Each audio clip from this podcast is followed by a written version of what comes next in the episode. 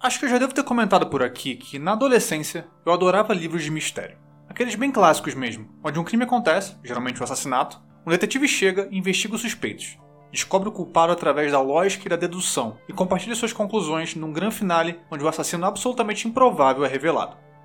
O maior expoente desse tipo de narrativa foi a Agatha Christie. Entre os meus 13 e 16 anos eu li quase tudo que ela escreveu. Hoje em dia não é mais um gênero que eu consumo tanto, mas lembro com muito carinho da época em que mistérios eram a minha principal fonte de entretenimento. Foi com esse sentimento de saudosismo que eu entrei no cinema para assistir Entre Facas e Segredos no ano passado. Aliás, lembro dessa coisa de ir pro cinema, como era ótimo? Enfim, tô devagar. O filme foi meu favorito de 2019. Me deixou pensando por dias e dias. E há pouco tempo entrou no catálogo da Amazon Prime. Entre Facas e Segredos é um mistério com todos os elementos dos livros que eu adorava na adolescência. Mas, ao mesmo tempo em que referencia as grandes histórias de detetive do passado, o filme toma caminhos pouco comuns a elas. E ao fazê-lo, chama atenção para a questão de como um gênero literário ou cinematográfico pode ser honrado e simultaneamente reapropriado e subvertido. Depois de assisti-lo novamente e confirmar o quão legal ele é, eu decidi que era minha missão tentar te convencer do mesmo. Então pega sua lupa, porque no randômico de hoje seguiremos as pistas até chegar ao inesperado desfecho de um dos filmes mais bacanas dos últimos anos.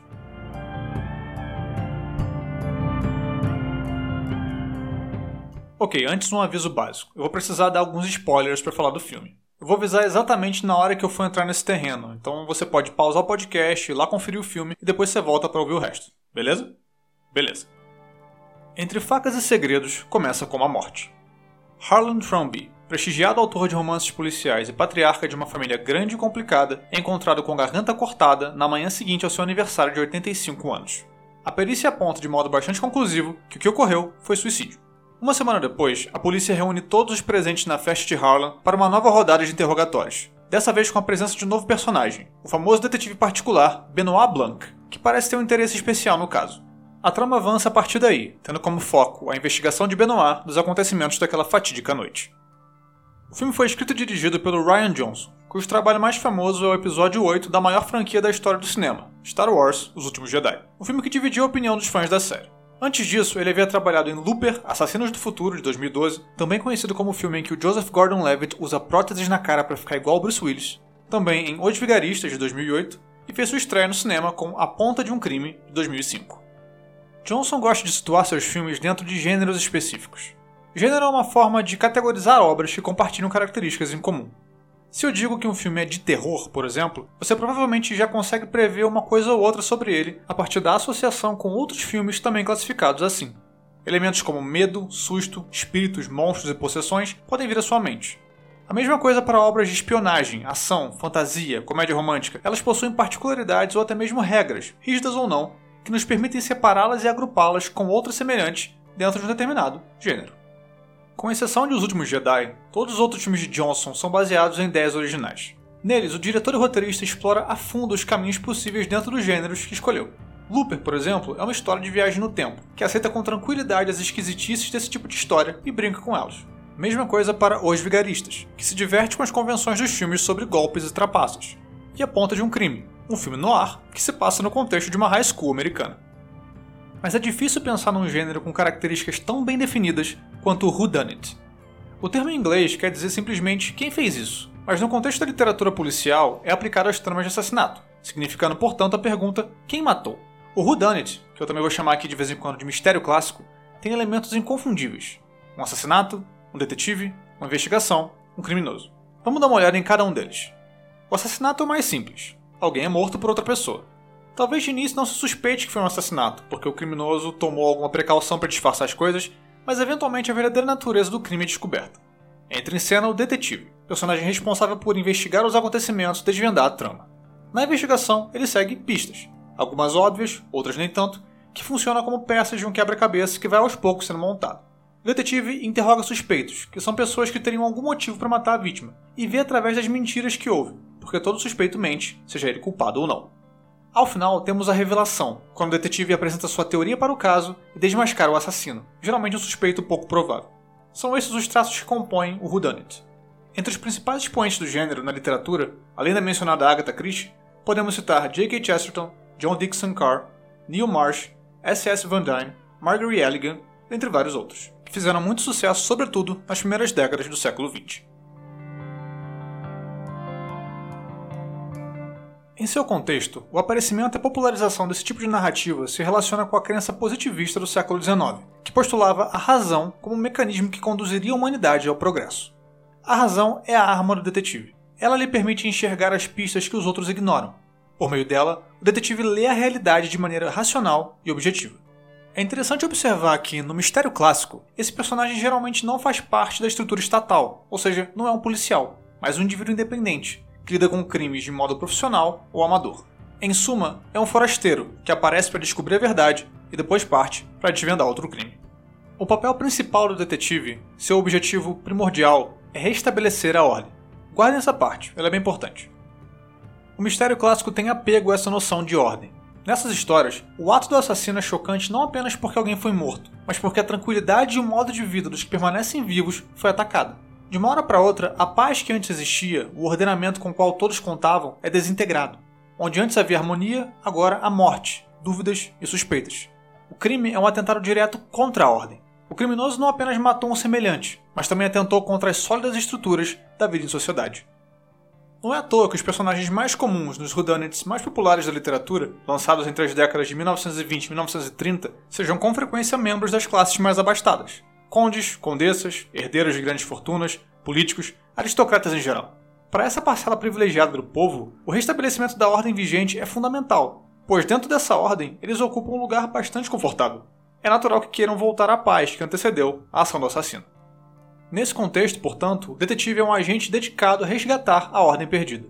O criminoso aqui é um elemento anormal, sua ação foi isolada, um incidente que fere a configuração costumeira justamente por ser tão pouco comum, um ato em conflito direto com o estado padrão das coisas.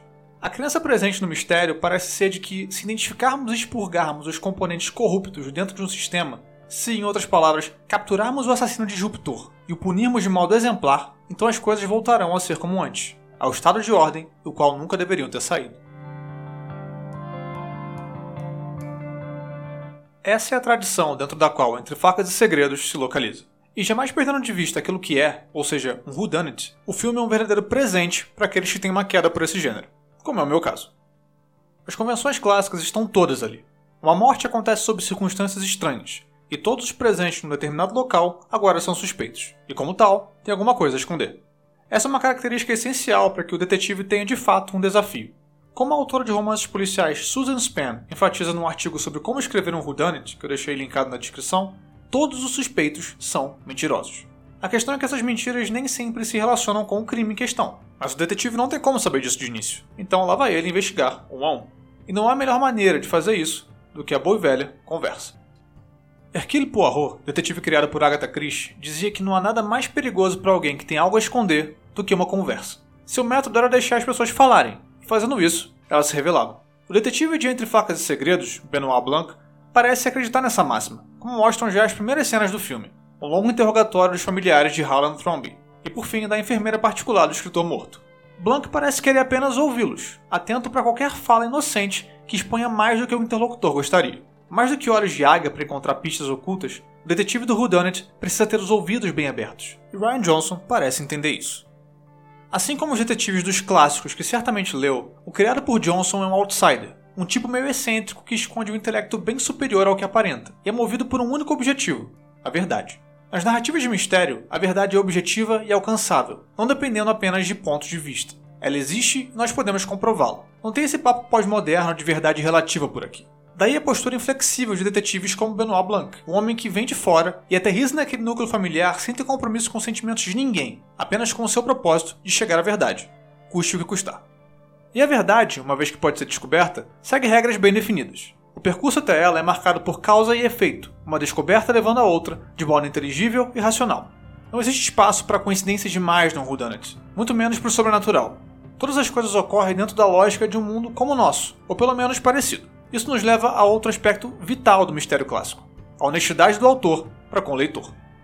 Quando o detetive acusa o assassino no final da história, o leitor fica de boca aberta não só porque não esperava por aquele desfecho, mas porque durante a história deixou passar as pistas que o detetive soube identificar. A gente já falou um pouco sobre isso no nosso episódio número 2, sobre plot twist, mas não custa relembrar.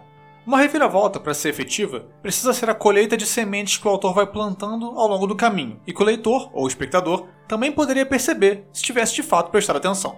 Essa é talvez a regra mais basilar do mistério. Nós precisamos ter acesso às mesmas pistas que o detetive vê. Precisamos ter as mesmas oportunidades de resolver o caso que ele tem.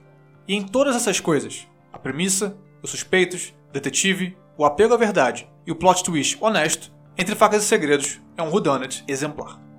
Mas o compromisso de Johnson em seguir convenções vai só até certo ponto. O filme honra o gênero em muitos de seus aspectos mais tradicionais, mostrando que o diretor e o roteirista conhecem bem o terreno onde está pisando. E aí é que está. Só alguém que entende muito do gênero no qual está trabalhando consegue subvertê-lo, do jeito que Entre Facas e Segredos faz.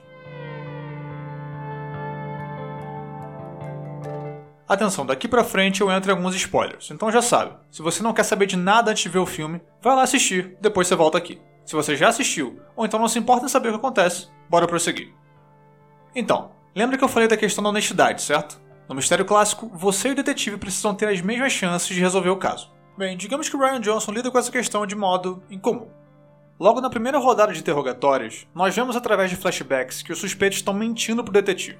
Esse é o primeiro momento do filme em que nós, espectadores, somos presenteados com fatias de informação das quais Benoit Blanc não faz ideia. Ok, tudo bem, não demora quase nada para ele descobrir essas mentiras, mas o recurso já demonstra que, para Johnson, as regrinhas do whodunit não são inquestionáveis. E essa disposição para manipular os elementos do gênero fica ainda mais evidente quando acompanhamos a história da personagem Marta Cabreira. O flashback de Marta, enfermeira particular e amiga de Harlan, é o mais longo, e nele temos basicamente a resposta para a pergunta quem matou. É sério, o filme nos conta quase tudo bem ali. Na noite do seu aniversário, como acontecia todas as noites, Harlan Thrombey toma duas injeções aplicadas por Martha. Mas a enfermeira comete um equívoco e inverte as medicações, dando ao escritor uma superdosagem que o matará em alguns minutos. Disposto a livrar Martha das consequências do seu erro, que incluiriam a deportação da sua mãe, um imigrante em situação irregular, Harlan comete suicídio, cortando a própria garganta. Mas não sem antes dar à enfermeira instruções precisas de como agir para se safar de qualquer suspeita. Os motivos de Harlan ficam evidentes quando a leitura do testamento revela que toda a fortuna, os direitos dos livros e a mansão dos Stromby foram deixados para Marta. Os demais familiares não recebem nada. O escritor se suicidou para que Marta não fosse impedida de receber o que ele decidiu deixar para ela. Nós, portanto, sabemos o que aconteceu muito antes de Benoit Blanc e passamos a acompanhar Marta numa corrida para não ser descoberta pelo detetive, ao mesmo tempo que este parece ir fechando cada vez mais o cerco contra ela. É uma configuração bem pouco usual no Whodunit, mas Johnson consegue organizar as peças um tabuleiro de modo que os componentes tradicionais do mistério convivem de modo harmônico com os elementos desviantes que ele traz para a brincadeira. O legal dos gêneros é que eles nos fornecem uma base sólida na qual podemos nos apoiar, não um livro de regras. Não se trata de só seguir um conjunto de procedimentos consagrados simplesmente porque o gênero é e sempre foi assim. Não tem graça se for desse jeito. Johnson gosta de jogar com as ferramentas que o gênero nos oferece, inserir ingredientes novos e ver o que acontece. É como se ele estivesse se desafiando a encaixar aquela história dentro do gênero em questão, ou antes desafiando o gênero a abraçar a narrativa que ele criou. Só se consegue fazer isso com um conhecimento aprofundado do gênero, do que outros autores fizeram no passado, de como uma determinada tradição se firmou. Desrespeitar certas regras pode ser o jeito mais eficiente de levar um gênero a se desenvolver ainda mais e mantê-lo interessante.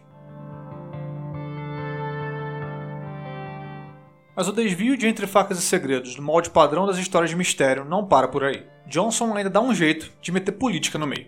O Whodunit já foi acusado muitas vezes de ser puro escapismo. Afinal de contas, ninguém é tão engenhoso quanto um Sherlock Holmes ou Hercule Poirot. E no mundo real, não ocorrem crimes tão intrincados quanto os assassinatos na alta sociedade que essa galera investiga.